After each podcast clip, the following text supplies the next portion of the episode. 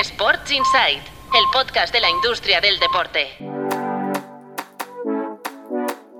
Muy buenos días, soy Álvaro Carretero. Arrancamos con los titulares del jueves 13 de abril.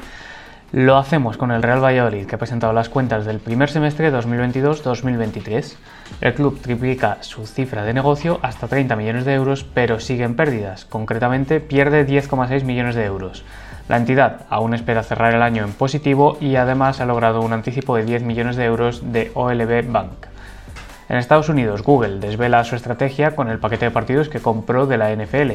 Se trata del Sunday Ticket, que se comercializa fuera de mercado y por el que pagó 2.500 millones de dólares, imponiéndose a otros gigantes tecnológicos como Apple, Disney o Amazon.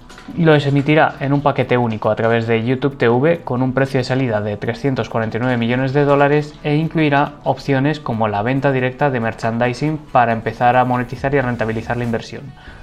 De nuevo en España, el paro en el sector deportivo volvió a caer en marzo. El paro se sitúa en, en 28.671 personas, un 9,2% menos que en el mismo mes de 2022. La industria deportiva acumula ya dos años enteros de descenso en la cifra de parados o de personas en búsqueda de empleo. Y hoy, abriendo la web de Tu Playbook, llevamos uno de los mayores informes que publicamos cada año.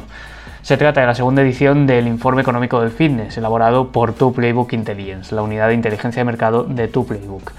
El estudio recoge todas las cifras sobre el sector de los gimnasios en España.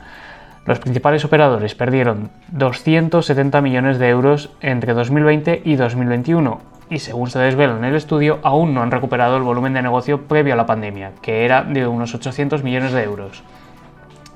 Y cerramos hoy con las candidaturas para albergar la Euro de 2028 y 2022. La UEFA ha confirmado la recepción de los proyectos que optarán.